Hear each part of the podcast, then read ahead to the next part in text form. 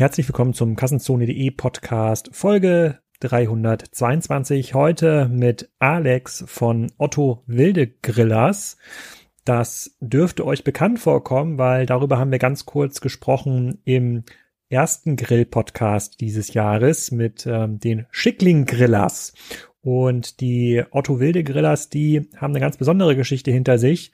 Die sind nämlich eine der bekanntesten Kampagnen von Kickstarter.com und wir reden über das Grillgeschäft, über Outdoor-Küchen, darüber, welche Rolle der Handel noch spielt, warum auch Unternehmen wie Landmann pleite gegangen ist und was die Vertriebskanäle damit zu tun haben. Ist ein sehr spannendes Gespräch geworden.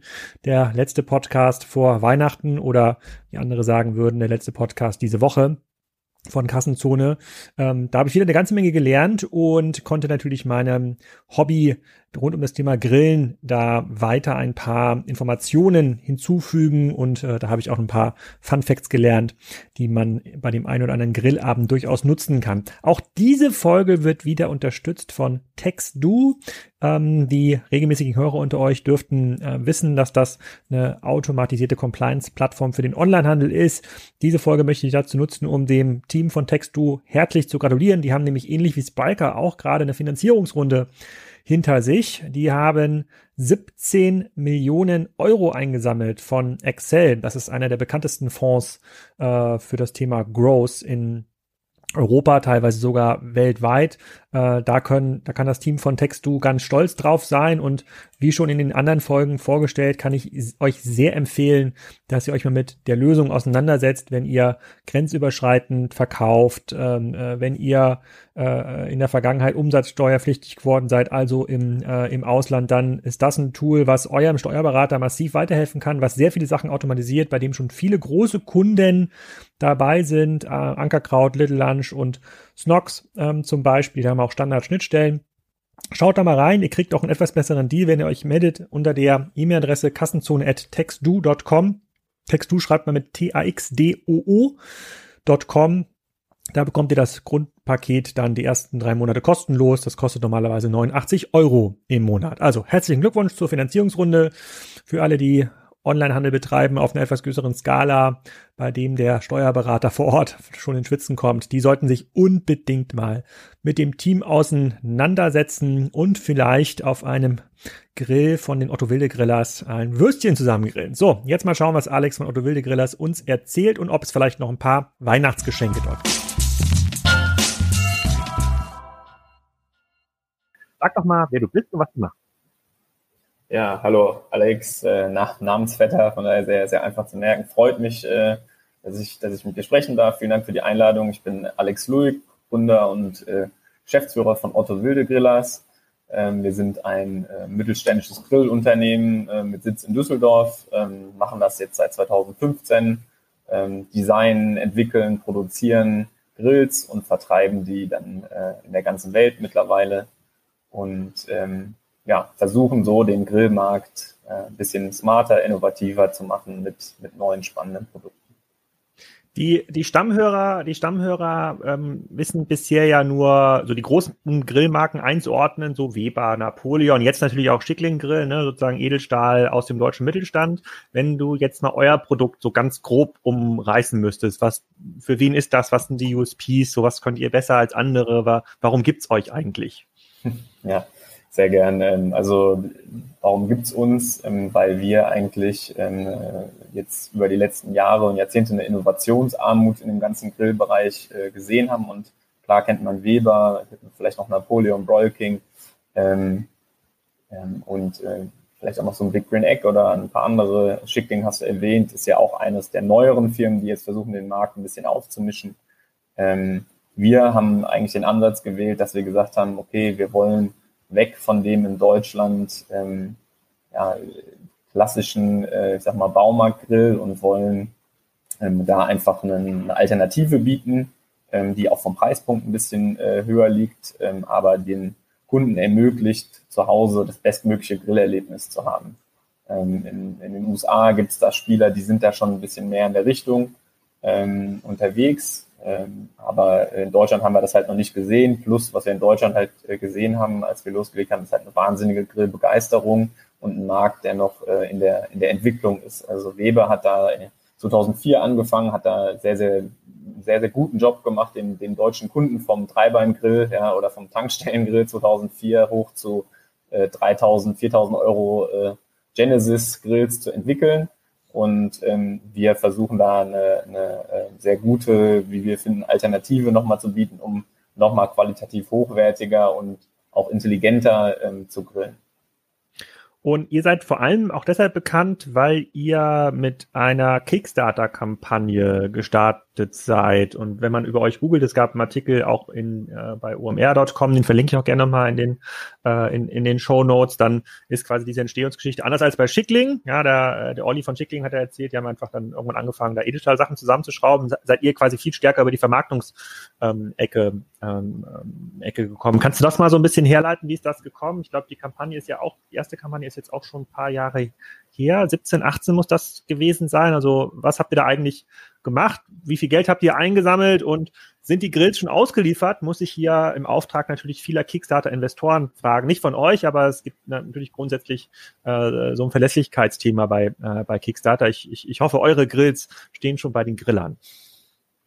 Ja, also genau, Kickstarter, ähm, also du sagst, wir sind von der Vermarktungsseite gekommen, da, da würde ich nur ein, einschränken sagen, ähm, ich würde eher sagen, wir sind von der Entwicklungsseite gekommen ja, und ähm, haben eigentlich geguckt, was ist also klassisch kundenfokussiert, was sind eigentlich die Bedürfnisse im Markt, was wünschen sich die Leute, sind da wirklich in, durch Foren gegangen, äh, äh, wurde, glaube ich, in der Schickling-Folge auch schon der, der Grillsportverein erwähnt. Also von daher, da ja. sind wir, ja. da sind wir sehr stark in der, in der, wirklich in der Hardcore-Community unterwegs gewesen, haben eigentlich geguckt, okay, was sind denn die Bedürfnisse im, im Grillbereich, was wünschen sich die Leute denn? Und ähm, die Vermarktungsseite ähm, haben wir uns eigentlich erst über Kickstarter erschlossen. Also wir haben, wie du schon richtig gesagt hattest, Alex, haben 2016 die erste Kickstarter-Kampagne gemacht. Ähm, das war damals für unseren Oberhitze-Grill, den ersten Produkttyp, den wir gemacht haben. War auch schon, ähm, also für unsere damaligen Verhältnisse war das auch sehr erfolgreich. Also wir haben da ähm, 340.000 äh, äh, eingesammelt in 30 Tagen und äh, waren da auch schon eines der Top 10 Food-Projekte weltweit zu der Zeit. Ähm, wie, wie, also, viele, wie viele Grills entsprechen diese 340.000? Also wie teuer war der Grill damals? Also damals, ist, es gibt ja bei Kickstarter immer typisch so verschiedene Preisklassen, ganz auswendig weiß ich das nicht mehr, aber so ein rund 500, 500 Euro im Schnitt hat da ein Grill gekostet. Ähm, und ähm, genau, aber genaue Stückzahlen müsste ich jetzt, müsste ich jetzt nochmal nachgucken. Aber ähm, okay. das war quasi, und um dann den Bogen zu schließen zu der, zu der nächsten Kampagne, das war so der Startpunkt äh, im Endeffekt. Ähm, und Kickstarter hat, hat uns einfach auch ermöglicht, und deswegen haben wir es auch nochmal gewählt jetzt, obwohl wir als Firma schon, schon ein Stück weiter waren äh, in diesem Jahr, ähm, weil wir dieses Feedback der Community sehr schätzen. Also Kickstarter ist eigentlich für uns auch eine klassische Produktentwicklungsplattform, wo Leute Input geben können, während das Produkt quasi schon vorverkauft wird. Ja, und das, äh, das finden wir hat einen ganz besonderen Charme, weil letztlich wir bauen die Produkte ja für unsere Kunden und nicht, nicht für uns selbst, ja, um uns daran zu freuen, sondern dass und die Kunden den maximalen Nutzen daraus generieren. Und äh, auch in dieser Kampagne, wie auch, wie auch schon in der ersten 2016, kriegen wir da einfach äh, wahnsinnig gutes Feedback und wahnsinnig guten Input und versuchen das auch immer bestmöglich noch, noch zu berücksichtigen oder einzubauen. Und ähm, ja, von daher profitieren wir da enorm von, von, von der Community, nicht nur von der finanziellen Vorfinanzierung, sondern eben auch von dem Produktinput.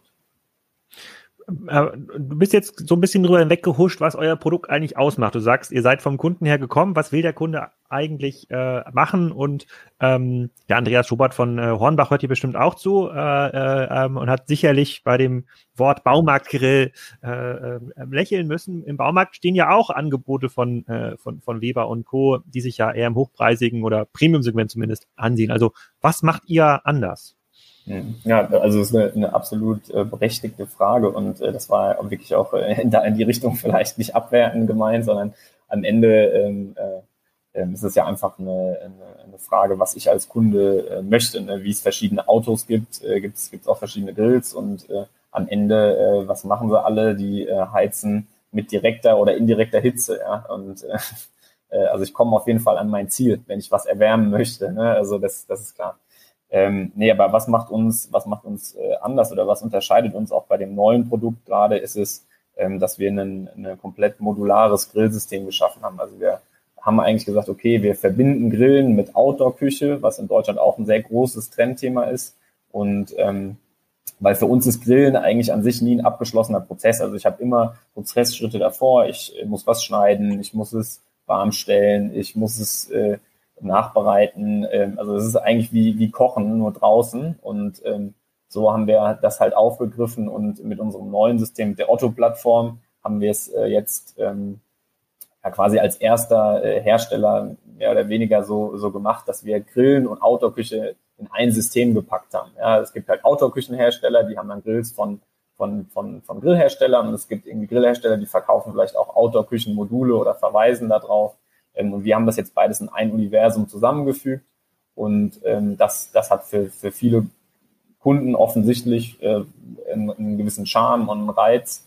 Ähm, und dazu zu dieser Modularität. Das zweite große Thema bei unseren Produkten ist eben, dass wir sie jetzt auch digital äh, verlängert haben sozusagen. Also wir haben jetzt äh, quasi eine App-Steuerung äh, in, der, in der Connected-Version, ähm, wo ich äh, Temperaturziele setzen kann, wo ich meine Temperatur übers, übers Handy ablesen kann, wo ich am Ende in der, in der smarten Version, die jetzt nächstes Jahr rauskommt, ähm, sogar eine, eine, ja, ich sag mal, wie den Thermomix fürs Grillen habe im Endeffekt. Ja, jetzt werden natürlich die Hardcore-Griller hier sagen, braucht man das? Ja, sage ich, okay, ähm, braucht, braucht man einen Thermomix, weiß ich, weiß ich nicht, ja, ähm, kann auch so kochen, aber es gibt auf jeden Fall eine, eine, ein sehr starkes Kundeninteresse, das haben wir durch die Kickstarter-Kampagne schon gesehen. Hm. Also ein, ein, smarter Grill, also bei, bei dem Argument, braucht man das, würde ich jetzt sagen, naja, wenn es die Kunden kaufen, wenn die Nachfrage hoch ist, äh, äh, dann, dann spricht ja alles dafür, das auch, äh, das auch anzubieten. Ich habe euer Kickstarter-Video gesehen, von der letzten Kampagne war auch irgendwie mega, ge, mega geflasht. A sieht dieser Grill natürlich total schön aus. Ähm, das mit der Otto-Plattform war mir gar nicht, äh, äh, gar nicht bewusst. Und ähm, das mit den, ja, das mit der App, das ist für mich jetzt auch kein Kaufkriterium. Das mag vielleicht für jemanden relevant sein, der damit sehr, sehr, sehr, sehr viel, sehr viel ähm, grillt oder irgendwie smoked oder den ganzen Tag damit verbringt. Das ist dann auch so eine Art Lifestyle-Produkt. Ähm, dann, dann lohnt sich das am Ende des Tages. Mir geht's auch darum, erstmal die Grillware warm zu machen und auch warm zu, warm zu, warm zu halten. Ähm, aber so einen Outdoor-Grill, wie du ihn gerade beschreibst, also gibt's dafür in Deutschland schon die Kultur? Also ich weiß, was du meinst aus Amerika mit diesen ganzen Barbecue-Kultur, wo sich dann Leute ihre Terrassen so halb im Grunde genommen eine komplette Küche eigentlich auf die Terrasse bauen. Das ist ja auch extrem viel custom-made und da gibt es diese Einsätze, um das dann zu machen. Was du ja gerade beschreibst, ähm, erfordert ja A, eine sozusagen, das erfordert schon ein bisschen Platz auf der, auf der Dachterrasse in der Berliner Wohnung oder auf dem Balkon, irgendwie so eine Ecke, wo man dann den Grill hinstellt, vielleicht noch so eine 90-Grad-Ecke. Ich habe hier auf, ich bin hier gerade auf eurer Otto-Plattform, wo du das gesagt hast, da gibt's ja auch schon Kühlschränke und Spülmaschinen, sprich, da reden wir ja schon von einem Outdoor-Grill, der eigentlich im überdachten Bereich stehen muss. Würde ich zumindest mal von ausgehen, wenn da solche Elektrogeräte ein, ein, eingebaut sind. Also ist, ist das ein großer Markt, wenn wir das jetzt mal vergleichen mit der ersten Kickstarter-Kampagne? Da waren dann, ja, wenn das bei 500 Euro im Schnitt war, waren da irgendwie so 700 bis 1000 Bäcker drinne. So in der nächsten Kampagne war das Produkt schon ein bisschen teurer, da waren auch ein paar tausend, aber reden wir dann quasi über den Markt, wo es Zehntausende Haushalte gibt, vielleicht auch Hunderttausende in eurem, in eurem Zielmarkt oder ist das, ist das ein klassisches Nischenprodukt? Ja, also ähm, genau, also ich, ich würde sagen, ähm, hast viele, viele Fragen in, in, eine, äh, in eine Aussage gepackt und sind alle relevant. Ich versuche es mal so der Reihe nach ähm, zu beantworten, weil da viel, finde ich, sehr viele spannende, spannende Punkte drin sind. Also ähm, zum, zum ersten ähm, zum ersten Thema, also wie ist der Platzbedarf oder gibt es eigentlich so einen Outdoor-Küchenmarkt in Deutschland? Da, äh, also in den USA mit Sicherheit, hast, du, hast du ja selber gesagt, dass äh, wir verkaufen ja auch in den USA, das darf man nicht vergessen. Also es kommen ja auch Bäcker über Kickstarter aus den USA. Ne, ähm, äh, die Mehrheit war jetzt aus Deutschland, muss man sagen, ähm, die de deutliche Mehrheit jetzt in dieser Kickstarter-Kampagne und wir sehen jetzt äh, schon, dass es da ein sehr, sehr starkes Interesse gibt. Plus ähm, wir haben also viele Handelspartner, äh, große Grillfachgeschäfte und ähm, die äh, erzählen uns ähm, auch über einen also wir haben ja regelmäßig so Marktupdates mit denen und da ist Outdoor-Küche ist ein Riesentrendthema in Deutschland. Also es gibt ja auch extra äh, mittlerweile mehrere neu gegründete Outdoor-Küchenhersteller, die das sehr erfolgreich machen. Ähm, da liegen die Küchen aber auch im Bereich 15.000, 20.000 Euro aufwärts, also wie, wie eine teure Indoor-Küche. Ähm, und ähm, da ist, äh, das ist definitiv ein wachsender Markt. Also so, so ein großer Grillhändler hier aus Köln hat mir gesagt, der hat da jährlich so eine Steigerung von 400, 500 Prozent in dem Outdoor-Küchenmarkt. Ne? Und äh, die machen damit mittlerweile echt. Ist das dieser Grillhändler, der da äh, bei den Messehallen ist? Genau, da wo quasi jeder die Mexiko-Besucher, als man noch ja. lokal zu der Mexiko gefahren ist, vorbeigefahren ist auf der Parkplatzsuche? Sprechen wir da über denselben? Da, da sprechen wir über den gleichen, genau. Der ist auch der größte in Europa, was die Fläche angeht. Also ähm, von der hat ja mittlerweile vier Hallen oder äh, fünf sogar. Ja, also der ist schon hm. Gigantisch. Die machen, also das ist schon super spannend und das ist so für mich so ein bisschen dieses Sinnbild des Grillbooms in Deutschland, ne, weil die auch jährlich über 40.000 äh, Kursteilnehmer haben bei Grillkursen. Also die verbinden, ah. verbinden da eigentlich zwei super spannende Elemente, so Hardware mit äh, Experience und haben das als einer der ersten gemacht. Aber darüber sprechen wir jetzt ja hier nicht, sondern die Frage war ja, äh, die Frage war ja ähm, nochmal zurück, ähm, ist das ein Markt? Und äh, da, da würde ich sagen, ganz klar ja. Also entwickelt der sich in Deutschland gerade erst noch auch ja. Also der ist sehr stark wachsend und, und kommt.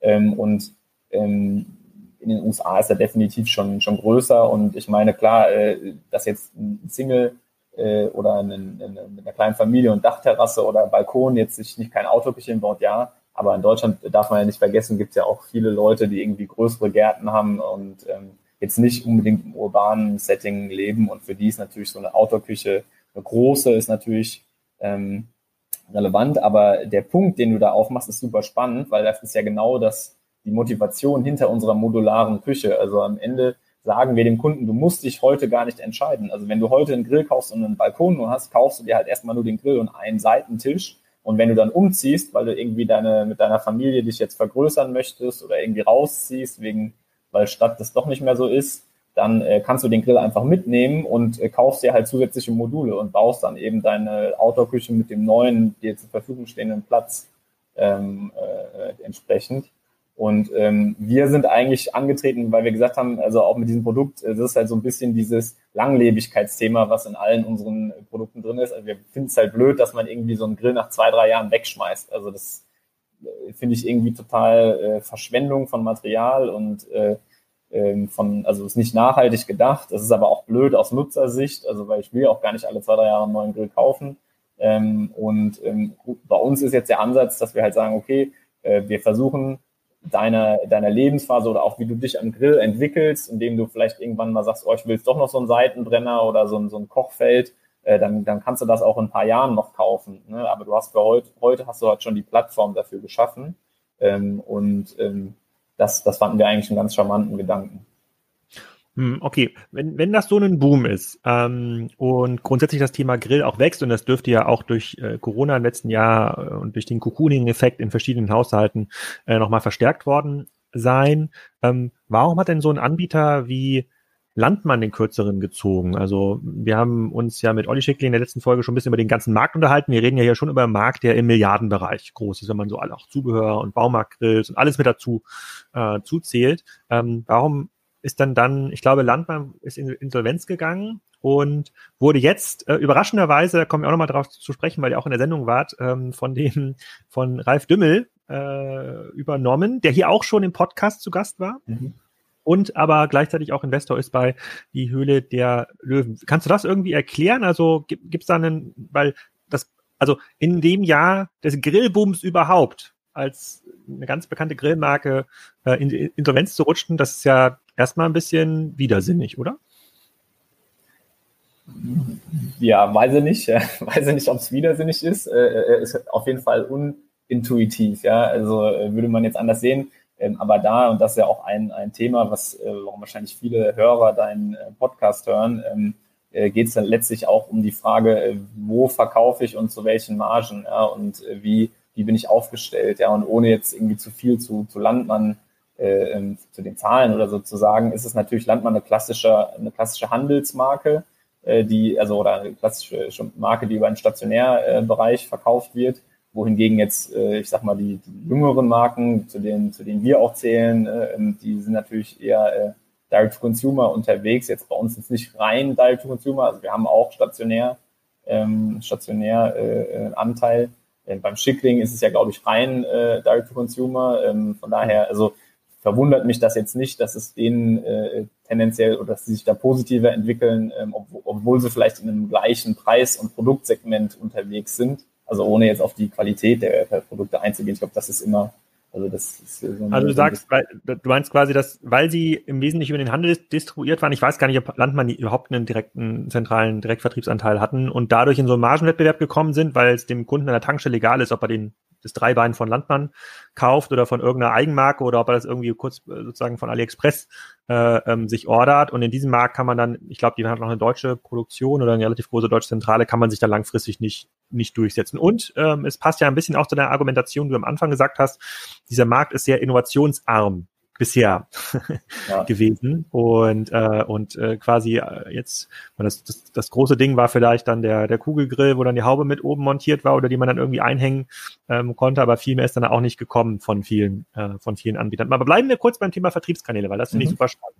Ihr seid ja äh, über dieses ganze Kickstarter-System oder durch den Einstieg äh, der Markenbekanntheit über Kickstarter seid ihr prädestiniert für das äh, D2C-Thema, also Direktvertrieb an den Endkunden. Plus, ihr habt, wie du schon beschrieben hast, auch ein echtes Interesse, den Leuten dann auch noch Zubehör zu verkaufen. Weil es gibt auch einen, äh, es gibt auch einen Grund, auf eure Webseite zu gehen oder die Newsletter zu lesen und zwei, dreimal im Jahr bei euch nachzubestellen. Sei es jetzt irgendein Seitenteil oder den die Sizzle oder das Pizzabrett oder was man über, da kann man ja immer verschiedenste Sachen äh, ähm, äh, bestellen. Wie distribuiert ihr heute? Du hast gerade gesagt, ihr habt einen stationären Anteil. Das würde mich mal interessieren. Also wie, wie, wie kann ich heute euren Grill kaufen? Also ähm, rein, rein jetzt mal von, von oben drauf betrachtet ist jetzt unser Split für dieses Jahr wird so zwischen 80 und 90 Prozent Direct to Consumer sein und äh, der Rest eben ähm, stationär. Ähm, Genau, wie, wie, wo kann man uns überall kaufen? Also habe ich ja schon natürlich über den eigenen, eigenen Webshop ähm, und äh, dann über stationär und deswegen hatte ich eben, deswegen auch Richtung Baumarkt so gesagt, also im Grillbereich schaut man halt immer so die, es gibt ja diese Grillfachhändler, über den einen großen haben wir eben schon gesprochen und dann gibt es eben noch die, die Baumärkte, äh, die unter anderem wahrscheinlich volumenseitig der, der stärkste Kanal sind für, für Grills, aber die Grillfachhändler haben tendenziell die höherpreisigen Modelle. Ne? Also das äh, und das ist unser Kanal. Also wenn du uns noch irgendwo kaufen willst, dann ist es quasi, das sind die Grillfachhändler. Da haben wir jetzt äh, dieses Jahr also mit, äh, oder unser aktueller Kundenstamm sind da so circa 100 äh, in Deutschland. Ähm, und ähm, ähm, genau, das, da, das sind so die zwei Hauptkanäle. Eigener Webshop und stationärer Fachhandel würde man das nennen. Genau, da hatte ich auch, deshalb fand ich auch überraschend, dass es diesen Grillfachhandel, äh, diesen Grillfachhandel gibt, was ja dafür spricht, dass auch eine entsprechende Kauffrequenz vorhanden ist, weil auch für so einen Fachhandel lohnt es sich eigentlich nur, wenn die Kunden öfter mal äh, vorbei, vorbeischauen. Ähm, beziehungsweise, aber, sorry, ja? Alex, ganz kurz da ergänzend, äh, äh, beziehungsweise das, was ich eben gesagt hatte mit dem Event, also die, die, die, die Grillfachhändler haben es vielleicht als, äh, als eine, weil es auch eine jüngere Handelslandschaft ist, die haben es halt verstanden, ähm, das zu einem Event äh, zu machen, Grill zu kaufen. Also durch die Kurse, also es gibt diese ganz, also es gibt fast keinen Grillfachhändler, der nicht eine angeschlossene Grillschule oder ein Eventgeschäft hat. Ähm, und das, das bringt die Leute halt dazu, da hinzugehen ne? und ähm, die, die Produkte dann letztlich zu kaufen. Also ähm, das, das fand ich eigentlich ganz spannend, wenn man das mal mit anderen Handelsbereichen äh, vergleicht, wo man immer sagte, da ist zu wenig Event oder da ist zu wenig Anreiz, dahin zu fahren, äh, sind das ja alles in, in außenstädtischen Lagen, wo die Leute extra hinfahren müssen ähm, und ähm, das geht eben nur, wenn ich als Händler eben mehr biete, ne, als jetzt ein reines äh, Abverkaufsthema. Äh, ich überlege gerade, wo ich hier in, in, in meiner Umgebung, äh, ich, mir fällt überhaupt gar kein Grillfachhandel ein. Ich habe es gerade mal bei Google, ja. bei Google angegeben. In, in Kiel gibt's ähm, den Grillshop Fire and Steel. Das könnte ein Grillfachhändler sein. Muss ich mal gleich auf. Also okay. mir ist das so, so kann ich dir nachher nochmal raussuchen, was der nächste Händler von uns zu, zu dir ist. Ja. Und, und äh, nochmal ganz kurz zurück zu den Vertriebskanälen. Also macht total Sinn, also ähm, 80, 90 Prozent D2C, ähm, dann noch über den Grillfachhandel da den Einstieg zu suchen. Ähm, und wenn ich euch aber bei Amazon suche, dann finde ich ja auch Produkte von euch. Handelt ihr, verkauft ihr die an Amazon oder über Amazon oder sind das Grillfachhändler, die dort eure Produkte einstellen? Genau, also wir, da verkaufen wir die, die Oberhitzeprodukte und ein paar Zubehörartikel, die verkaufen wir nur über, also über äh, Seller, über das Seller-Modell. Also wir verkaufen die selbst sozusagen ähm, und mhm. äh, die Preise sind auch höher als äh, im Webshop, also mhm. beziehungsweise im Handel. Also äh, wir, weil wir die Preise selber setzen, ist es so, dass, äh, dass wir das eben entsprechend berücksichtigen, sodass der Handel da jetzt auch nicht drunter leidet und äh, gibt trotzdem Kunden, die das, diesen Weg dann wählen ähm, für uns ist es aus Marketing-Sicht einfach wichtig, weil wir halt sehr viel, äh, also das Thema hattet ihr im, Podcast auch schon öfter, sehr, sehr viel Search-Traffic über Amazon äh, kriegen und die Reviews natürlich auf Amazon heute so ein bisschen die Stiftung Warentest äh, von gestern sind, ja. Ähm, mhm. Und äh, wir brauchen eben Reviews und, und äh, Transparenz, damit die, die, die Leute uns äh, glauben, dass unsere Produkte gut sind. Wie ist denn so eine klassische Customer Journey in eurem Bereich? Seht ihr, dass die, seht ihr, dass das viel Word of Mouse ist, also Leute, die quasi dann die Otto-Plattform äh, bei einem Freund gesehen haben, dass die dann kaufen, oder ist es dann doch der Grillfachhandel und dann Leute kommen dann später in euren Webshop und kaufen sich Zubehör oder ist es im Wesentlichen medial geprägt? Also ich hoffe natürlich, dass der Kassenzone-Podcast euch auch viele Kunden äh, ähm, bringt, aber äh, Kickstarter-Kampagne und PR macht ihr ja extrem, ähm, extrem smart. Ich glaube, ich habe von deiner Schwester einen Artikel gesehen mit Business Insider? Also äh, ich habe irgendwas in Erinnerung. Äh, wer macht denn Marketing bei euch? Also, irgendwas, wilde Marketing habe ich auf jeden Fall irgendeine Erinnerung. Ja, also es ist, es ist äh, meine Mitgründerin, nicht, nicht meine, ah. meine Schwester. Ja, also ich heiße ja, heißt ja als einziger nicht wilde Stimmt. mit Nachnamen, Stimmt. Ja. Aber, ähm, die, die, diese Verwirrung gab es schon oft. Also von daher, äh, da bist du auf jeden Fall entschuldigt für ja, das. Äh, das äh, genau. gab schon ganz andere äh, Konstruktionen, die da, die da im Raum standen. Ah, okay. Ähm, ja. Nee, genau, aus meiner Mitgründerin Julia Wilde und äh, dann haben wir ja noch den Nils Wilde und den, den Otto Wilde. Also wir sind ja vier Gründer und äh, die, die sind alle wild und ich bin null sozusagen. Ah. ah okay.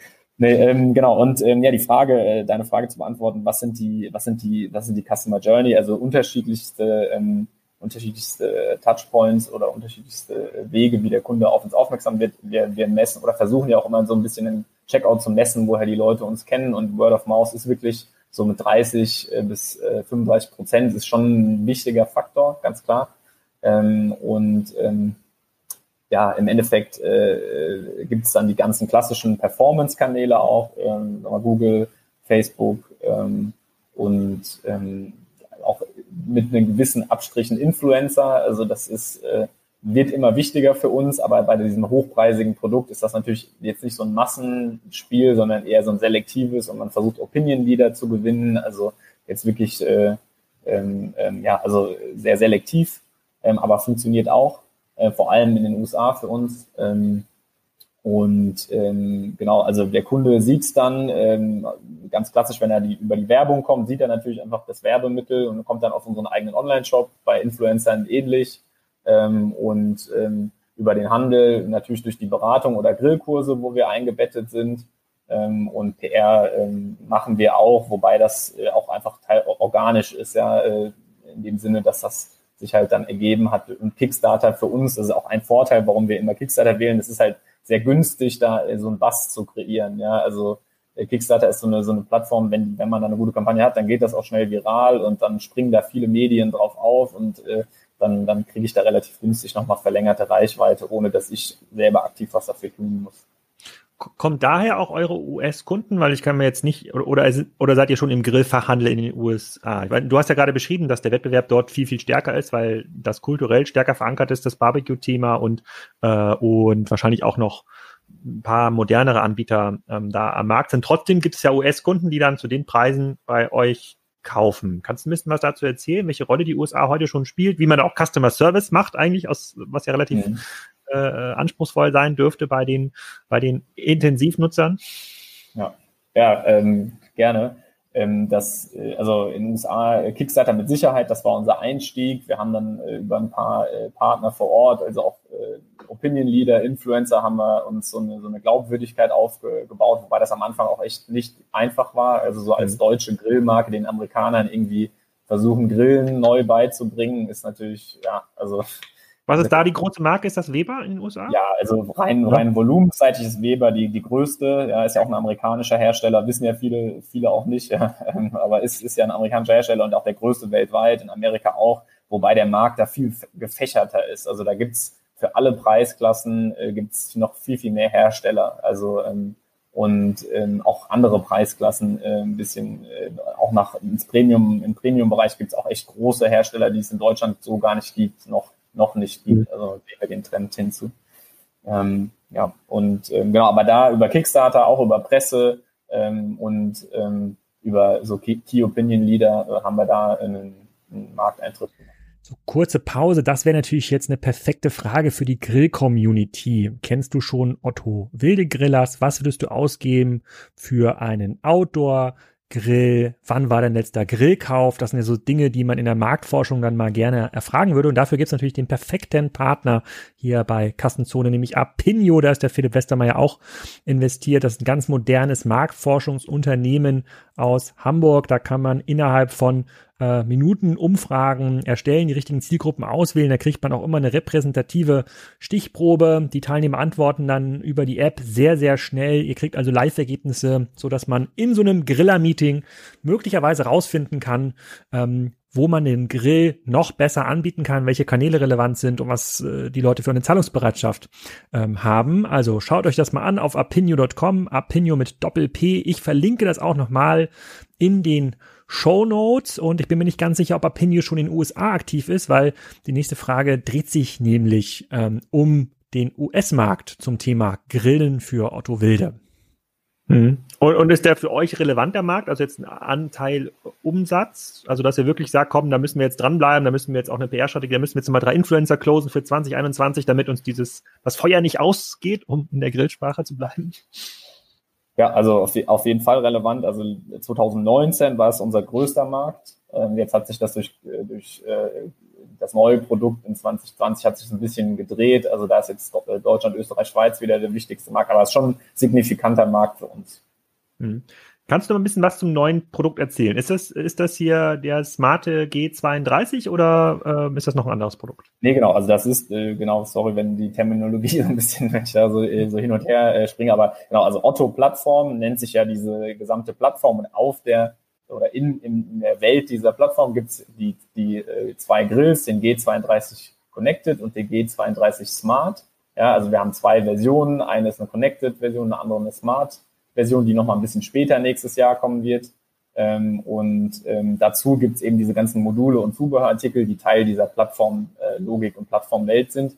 Und wir werden in Zukunft auf der Plattform aber natürlich auch noch weitere Grills ähm, launchen. Ne, die die gibt es jetzt aber natürlich noch nicht und das ist ja auch noch ein gut gehütetes Geheimnis, was da kommt. Äh, ähm, und äh, äh, aber das, das wird noch ein bisschen dauern.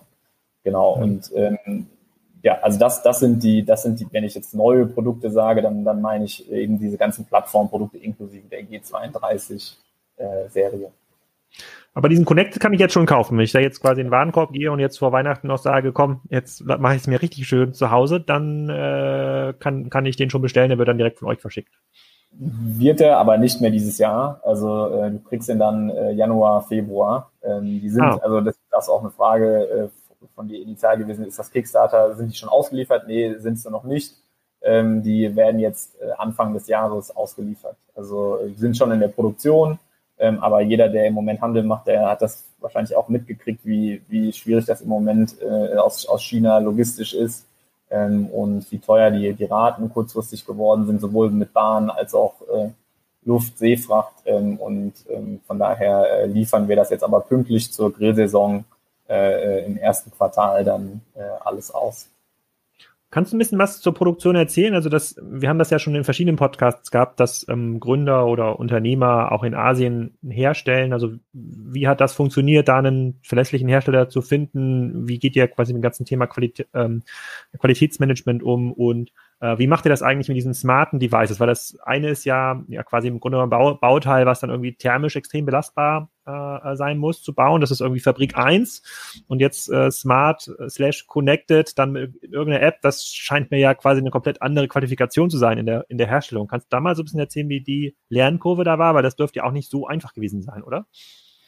Nee, also das, das war sehr, sehr komplex und das sind auch komplett verschiedene ähm, Lieferanten sozusagen, also wie du schon richtig vermutest. Also klar, ähm, ähm, die ganzen softwareseitigen äh, Komponenten, äh, MCU-Part ist ein anderer Hersteller als der, der Grill-Hardware-Hersteller äh, dann, also beziehungsweise jetzt sehr vereinfacht dargestellt, da gibt's natürlich dann noch weitere Zulieferer und äh, ähm, Komponentenlieferanten, ähm, äh, aber im Groben kann man sagen, das ist natürlich ein komplett anderes Thema gewesen und äh, für uns in der Entwicklungszeit natürlich nochmal auch deutlich aufwendiger, als wenn wir jetzt, also Anführungszeichen, nur einen weiteren Gasgrill gebaut hätten. Also klar, das war für uns auch ein komplett neues Feld und ähm, wir haben äh, auch diesbezüglich, ähm, also haben wir mit äh, verschiedenen Unis zusammengearbeitet, sowohl in Deutschland als auch in China. Ähm, also haben uns quasi so ein offenes Hochschulnetzwerk äh, äh, geholfen, ähm, das zu entwickeln Ähm, und ähm, genau, der letzte Teil deiner Frage. Also wir haben auch ein Team vor Ort in China sitzen, ähm, was jetzt während der ganzen ähm, Covid-Zeit natürlich für uns essentiell war. Also ohne die äh, Leute vor Ort hätten wir das überhaupt nicht weitertreiben können und ähm,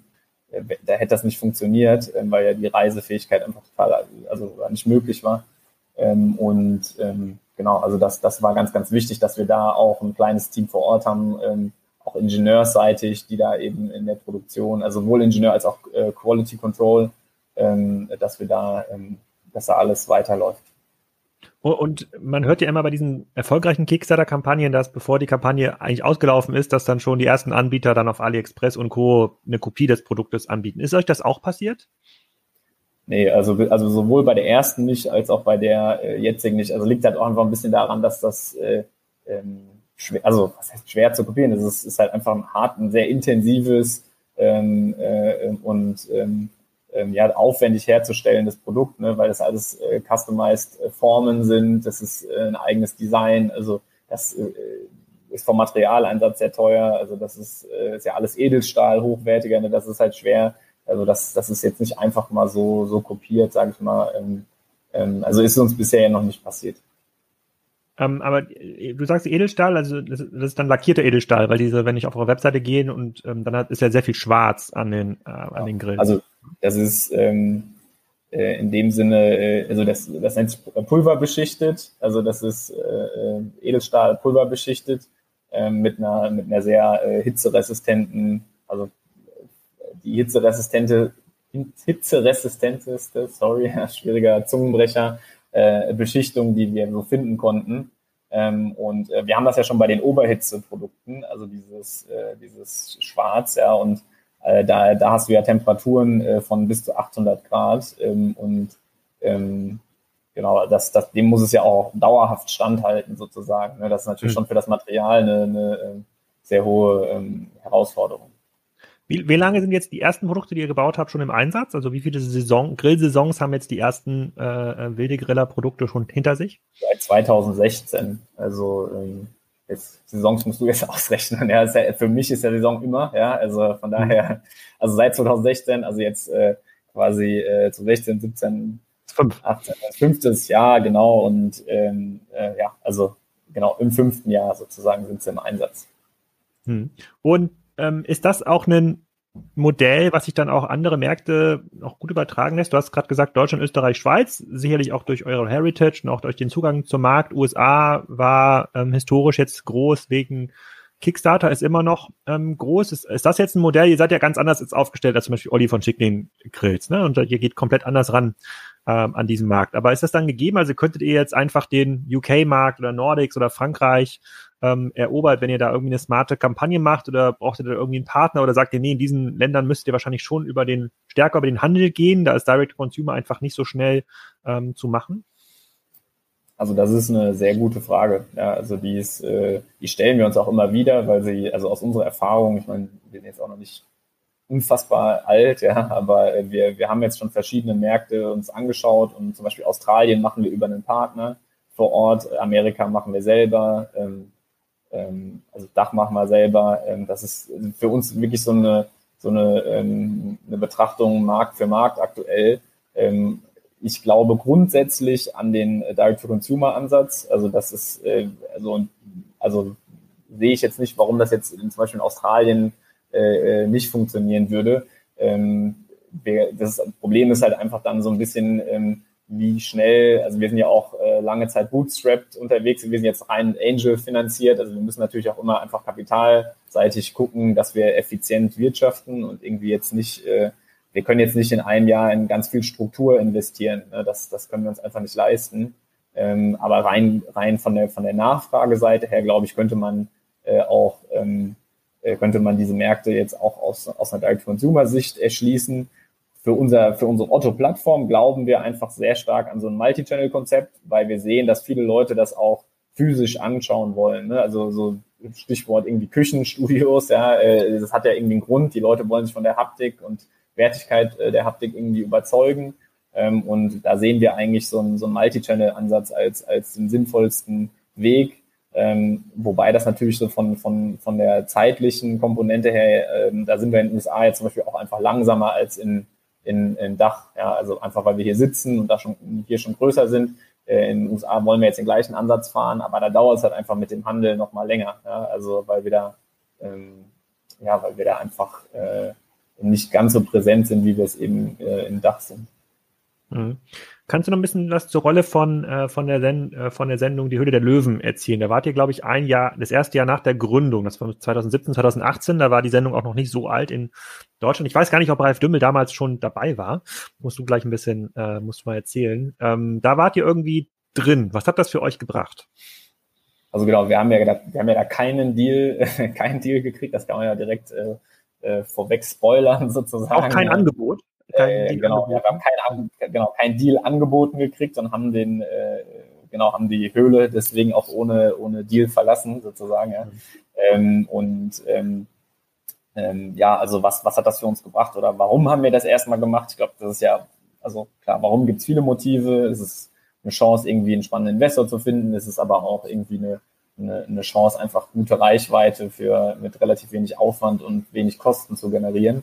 Ähm, und ähm, ja, das, äh, das Letztere hat es für uns in dem Sinne auch gebracht. Ja, also wir hatten halt eine, eine wahnsinnige mediale äh, Aufmerksamkeit, also ein paar hunderttausend Visits auf der Seite. Ne, das haben wir damals irgendwie sonst äh, in ein paar Monaten gehabt. Ja, also ähm, das, äh, das, das ist schon, schon krass gewesen. Und äh, ja, verkaufsseitig haben wir es natürlich gesehen, dass das einen, Spike äh, in den in im Abverkauf gehabt hat, wobei wir jetzt auch mit unserem Preispunkt nicht das klassische äh, Impulskauf äh, äh, Produkt sind, sondern was wir dann halt gemacht haben, wir haben halt sehr viel E-Mail-Adressen gesammelt von den Leuten ähm, und verkaufen jetzt bis heute noch in diese Höhle der Löwen-Kohorte rein über, über E-Mail-Marketing. Also das, äh, äh das hm. wenn du diese, diese Kohorte dir anguckst, dann, dann kann man schon sagen, dass, ich, dass das echt einen monetär sehr hohen Gegenwert hatte, weil wir die über Zeit halt ähm, monetarisiert haben.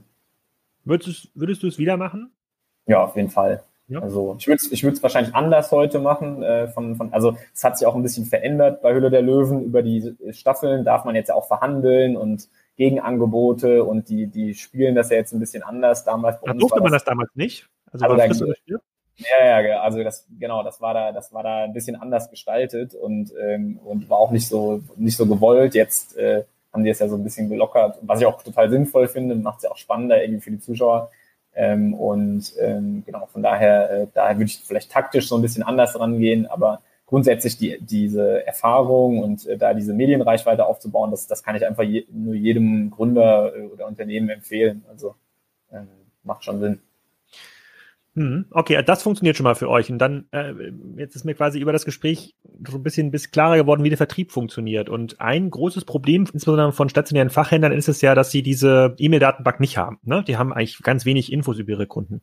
Wäre es dann nicht eigentlich schlau zu sagen, es gibt quasi so eine Art äh, Otto Wilde Franchise sozusagen oder den, den, den Grillkurs quasi mit euren Grills ähm, und ihr sagt den Fachhändlern, das macht ihr aber nur mit unseren Grills. So, die Leute kommen in euren Laden und wenn die nach einem anderen Grill kaufen wollen, fair enough, so dass ihr den eigentlich Traffic bringt und dadurch euer Produkt auch äh, ähm, pusht. Also das halte ich, das fände ich ist ein smartes Omnichannel. Äh, Modell, weil ihr den Kundenzugang behaltet, jetzt Grills an, jetzt mal ganz, ganz naiv, und das wollt ihr bestimmt nicht machen, einfach nur in Küchenstudios zu liefern, in der Hoffnung, dass sie das genauso schön präsentieren wie äh, äh sozusagen wie die ähm, sehr stark subventionierte Miele-Waschmaschine. Äh, das oder Geschirrmaschine, da, da bin ich mir nicht so, ähm, so sicher. Aber es wird ja keinen Grillfachhändler geben, auch nicht diesen Kölner Grillverrentler, der so eine E-Mail-Datenbank hat wie ihr. Und ich würde, basierend auch auf so ein bisschen auf dem Marketing, was ihr macht und auf dem, auf den coolen Videos, äh, ähm, die, die, ihr macht, würde ich euch glaubwürdig abnehmen, ähm, dass ihr coole Grillkochkurse anbietet. Ja, also äh, kann ich nur einen Haken äh, dran machen. Also ist genau, also haben wir auch schon so gemacht. Äh, fairerweise, also du kannst ja bei uns auch Kurse kaufen und buchen.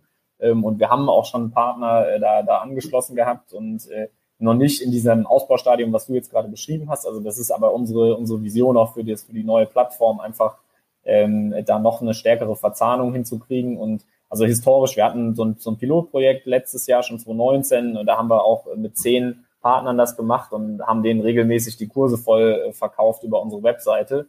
Ähm, und der hat halt, die haben halt eine äh, Umsatzbeteiligung gekriegt und äh, nochmal eine Provisionskicker auf die, auf die Produktverkäufe, die sie über die Kurse erzielt haben.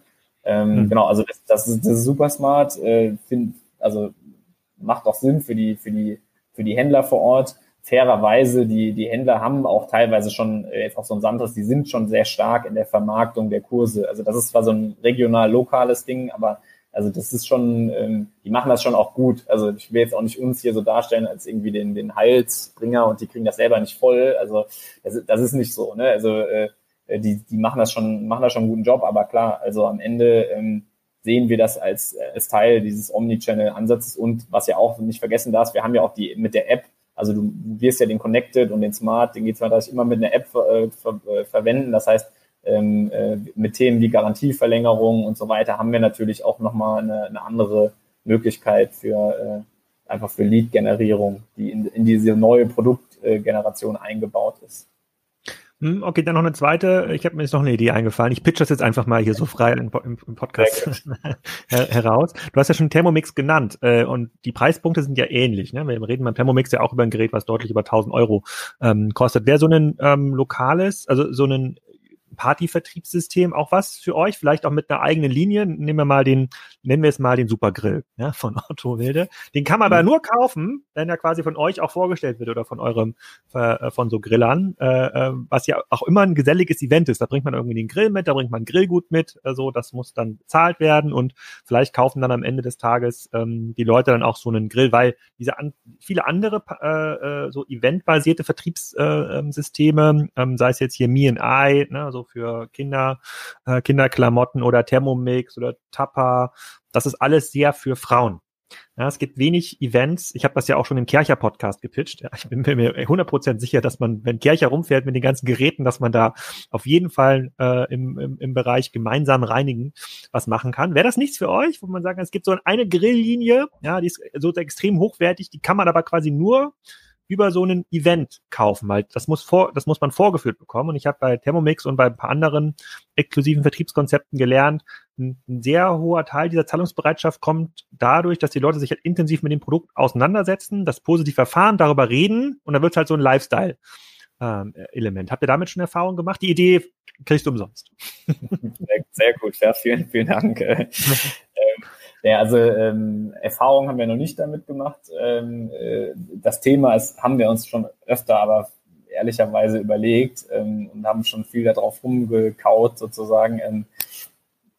Bisher haben wir es einfach, also haben wir es nicht gemacht. Ja, es gibt halt für und wieder. Du hast mit Sicherheit einige sehr gute Pluspunkte gerade gepitcht. Ähm, dass das wieder sozusagen, das habe ich auch so ein bisschen aus den Vorwerkkanälen, mit denen ich auch mal im Austausch war, ist halt, dass äh, jetzt auch gerade das marktbasiert besser oder schlechter funktioniert. In den USA zum Beispiel haben die sich mit dem Modell auch, glaube ich, ein bisschen schwerer getan, ähm, äh, mit jetzt auch mit dem Thermomix und ähm, äh, die, äh, also auch die, die Zeit und äh, die, äh, also Kapitalintensität, sowas aufzubauen, ist am Anfang äh, auch gar nicht so gering, wie man denkt. Also das ist, äh, also wurde mir zumindest auch aus, von ein, zwei Leuten, die so mit so Modellen Erfahrung haben, gesagt, also ist, ähm, da ist online, also Direct to Consumer ist schon leichter zu testen. Es ist irgendwie, äh, sagen wir mal, weniger kapitalintensiv, zumindest am Anfang.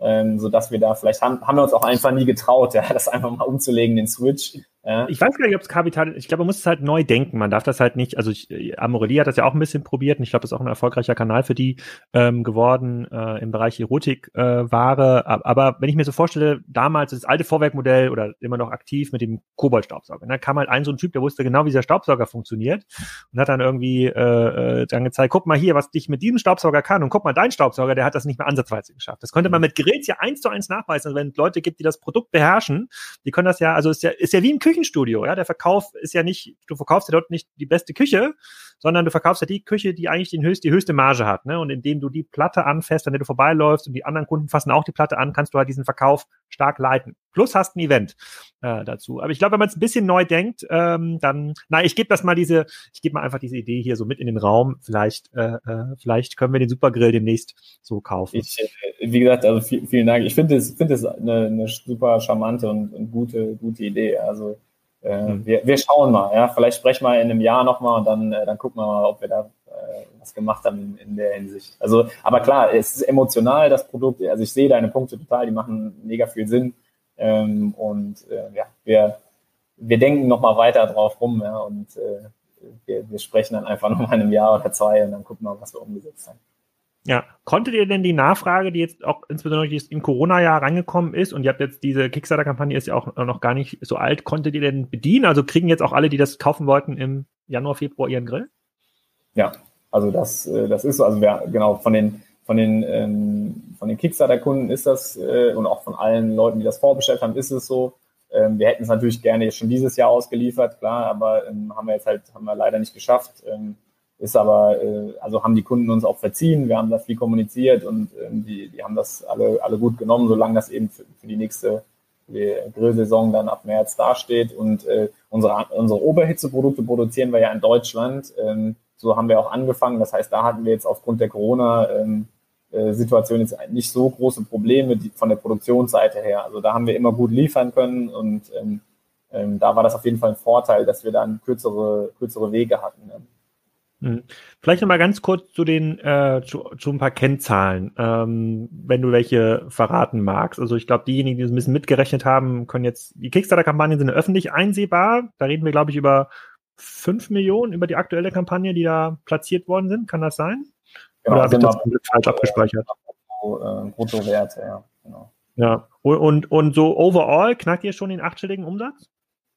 Ja, also Umsatz ist ja HGB-seitig, äh, ist natürlich immer nur das, was du lieferst. Ja, von daher äh, ist der Kickstarter umsatzrelevant ja dann erst im Q1 nächsten Jahres. Ja, ähm, ah, okay. Mhm. Aber, ähm, also äh, jetzt, wenn du rein Ordervolumen, also alles, was wir dieses Jahr 100 Prozent angezahlt und äh, äh, quasi an Bestellungen reingekriegt haben, dann, äh, dann ist das auf jeden Fall schon über dieser Grenze, ja. Mhm. Wie, wie groß ist euer Team? Also es gibt ganz viele Wildes, habe ich jetzt gelernt. Genau. Ja, Wildes gibt es schon, mal, gibt's schon mal drei im Team, aber wir, insgesamt sind wir so äh, circa 30 Leute. Hm. Und basierend auf den so guten Erfahrungen mit der Kickstarter-Kampagne, würdest du dann eigentlich sagen, komm, dann machen wir 2021 nochmal eine äh, Kampagne? Also weil Produktentwicklungsdaten sind irgendwie wichtig, Marketing funktioniert total gut. Darüber Kickstarter hat vielleicht auch was davon, ist ein sehr positiv besetztes Produkt. Ihr könnt liefern, was ja nicht bei allen Kickstarter-Kampagnen der Fall ist. Ähm, ist, das, ist das machbar oder bieten die das quasi an als so eine Art Marketingkanal? Ähm, also ja, es ist auf jeden also technisch gesehen und äh, rein von den Regularien ist es machbar. Ähm, die Frage ist jetzt, wie sinnvoll ist es für uns? Ähm, und wir haben jetzt natürlich erstmal noch ein paar Hausaufgaben mit der, der neuen Plattform zu machen. Und also Kickstarter, Produkt darauf, äh, muss ja einen gewissen Neuheits- und Innovationsgrad haben. Deswegen, äh, also wenn wir den nächsten Grill sozusagen machen für die Plattform, der dann auch wirklich innovativ ist und jetzt kein Seitenkocher oder so ein Zusatzelement, dann überlegen wir das mit Sicherheit wieder. Ähm, aber das, das wird auf jeden Fall noch ein bisschen dauern. Vielleicht Starkstrom.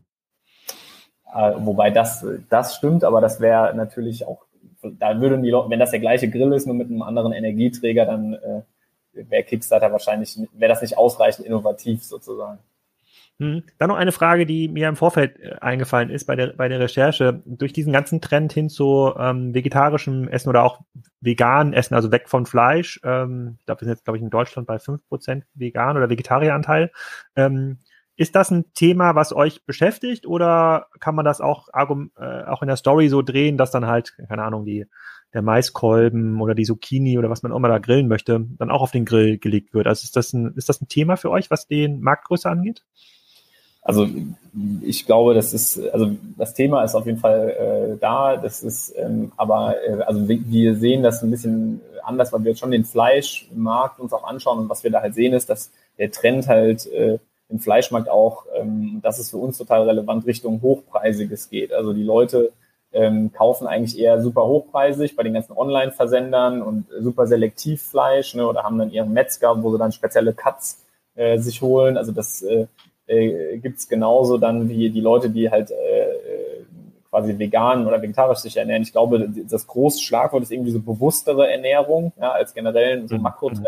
Und den sehen wir aber auch im Fleischbereich. Also und für uns ist es im Endeffekt gut, weil wir sind ja nicht diejenigen, die irgendwie äh, dem äh, für das für das Nackensteak oder äh, für Aldi äh, das Päckchen äh, Würste für einen Euro, der das auch einfach so achtlos auf den Grill knallt. Das ist ja auch nicht unser Grill. Also am Ende sind wir halt eher dann für die Leute, die sagen, ich, ich ernähre mich bewusst, ich kaufe teures Fleisch, aber ich, da, ich will halt auch ein cooles Erlebnis und will einen schönen Grill bei mir haben und irgendwie das auch irgendwie tolle tolle Produkte.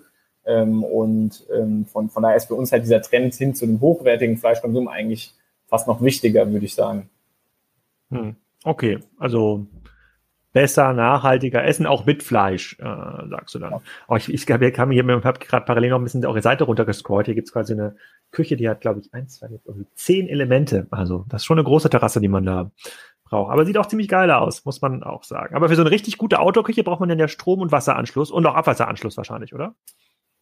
Ist auf jeden Fall, also Wasseranschluss macht auf jeden Fall Sinn, wenn du es nicht, nicht über einen Tank lösen willst. Stromanschluss macht auf jeden Fall, äh, ist definitiv sinnvoll, ja. Ähm, noch ein Satz kurz dazu, Alex, wenn du es schon, schon ansprichst. Also ist mir noch eingefallen vorher, äh, du hast ja gesagt, was ist äh, oder wie ist dieser Markt und Outdoor-Küche und äh, ist das in Deutschland ein Thema? Also bei uns ist es halt auch so, das nochmal ergänzend, äh, wir, wir also offerieren den Kunden ja im Endeffekt auch einen Preisvorteil gegenüber diesen klassischen Outdoor-Küchen, dadurch, dass wir halt, ähm, also dass es bei uns alles aus einem Guss kommt und die, die Module, also diese große Küche, die du jetzt gerade anschaust, die kostet ja dann irgendwo so zwischen neun und äh, 12.000 Euro, ja, und das ist schon für uns so die Maximalausbaustufe. Also wenn ich mal tippe, was du gerade anguckst, ich weiß es ja nicht, ja. Ja, genau. mit, dem, mit dem L, also mit dem. Das sieht mir auch so aus. Warum? Was, was würde man denn quasi für eine herkömmlich oder konventionell gebaute Autoküche zahlen, dieser, die, die ähnlich groß ist mit ähnlichen Features? Wenn ich die jetzt beim ich weiß gar nicht, wo man Autoküchen kauft. Wahrscheinlich mal Küchenstudio, aber das ja. wüsste ich jetzt auch nicht. Oder beim genau. Fachgeschäft, ja. Also, ah, beim Fachgeschäft, genau, ja, gut. genau. aber wo liege ich da, wo, wo liege ich dann, wenn die mir da sowas individuell bauen? Ja, also äh, zum Beispiel gute Anbieter kannst du ja auch mal angucken, ist zum Beispiel Burnout äh, Kitchen, die sind auch sehr erfolgreich unterwegs, auch ein jüngeres Unternehmen und da liegst du schon bei 15.000, äh, 20.000 Euro äh, für eine ähnliche, äh, für eine ähnliche Kategorie und nat natürlich wie bei Küchen drin, auch draußen sind da den dem Preis keine Grenzen gesetzt, ähm, was, was es nach oben äh, angeht. Ähm, und ähm, auch in den USA sind die Preise, also äh, ist gar kein, gar kein Problem, da 15, 20, 30.000 Dollar für so eine Outdoor-Küche auszugeben. Hm. Okay, gut, dann müsste man es aber auch schon häufiger, ähm, häufiger nutzen. Aber man kann ja mit einem Grillmodul Anfang. So, ich fasse mal zusammen. Also äh, sehr erfolgreich, ein neuer, äh, ähnlich wie äh, Schickling, Schickling, wieder ein neuer Anbieter, der den Markt so ein bisschen wachrüttelt, auch mit ganz anderen Features. Das finde ich auch interessant. Also dieses das ganze smarte Thema, also ähm, also mich spricht quasi dieses Smart jetzt nicht so an, mich spricht aber das Design an und auch die Verarbeitung ähm, auf jeden Fall. Aber Smart ist ein sehr gut gespieltes ähm, Element, hoher Direktvertriebsanteil, ähm, sehr modular an, aufgebaut. Das heißt, ihr könnt auch mit ähm, entsprechenden Kundenfrequenzen äh, ähm, rechnen, hergestellt, äh, zumindest die Produkte, die nicht äh, so Oberhitze sind, aus ähm, in Asien. Die Kickstarter-Kunden bekommen es im Februar geliefert. Und, das habe ich rausgehört, es gibt noch ganz spannende neue Erweiterungen dann für die Otto-Plattform, die nächstes Jahr kommen, über die du jetzt aber noch nicht sprechen äh, äh, wolltest. Also rundum dürfte das Jahr 2020, äh, zwar Corona-Effekte äh, beiseite geschoben, auch ein sehr gutes Jahr für euch gewesen sein, oder? Ja, also das, äh, das, das kann man auf jeden Fall so sagen, ja. ja. Sehr cool. Dann vielen Dank für deine äh, Auskunftsfreude so kurz vor Weihnachten. Ich versuche den Podcast heute noch hochzuladen und vielleicht klickt der eine oder andere ja auch noch in euren Shop. Da gibt es ja Weihnachtsangebote. Welches kannst du denn äh, empfehlen? Also welches ist denn das beste, das, das sozusagen der beste Preis hier auf, äh, auf eu eurer Plattform? Der beste Preis ist ja, äh, ist immer relativ, aber was ich, was ich auf jeden Fall empfehlen kann, ist auch, dass wir haben ja auch Elektrogeräte für drin. Ne? Und das ist mhm. natürlich, also im Oberhitzebereich und das macht natürlich für ein tolles Weihnachts, äh, Weihnachtsdinner, dass man sogar ohne sich äh, oder ohne zu frieren zubereiten kann. Also das einfach mal angucken. Äh, Indoor, äh, äh, Elektro ist so ein bisschen verschmähter Grillbereich, aber auch wachsend und unsere Produkte sind da echt äh, qualitativ sehr, sehr gut. Weihnachtsspar-Durchstarter Elektro OFD genau. habe ich hier. Richtig. Okay. Gut, da kann jeder noch mal zu Weihnachten, vielleicht spätestens zu Silvester, dann, äh, genau, für Silvester natürlich auch sehr gut, ja, sehr gut geeignet. Alex, vielen Dank für deine Zeit und äh, viel Erfolg auch in 2021.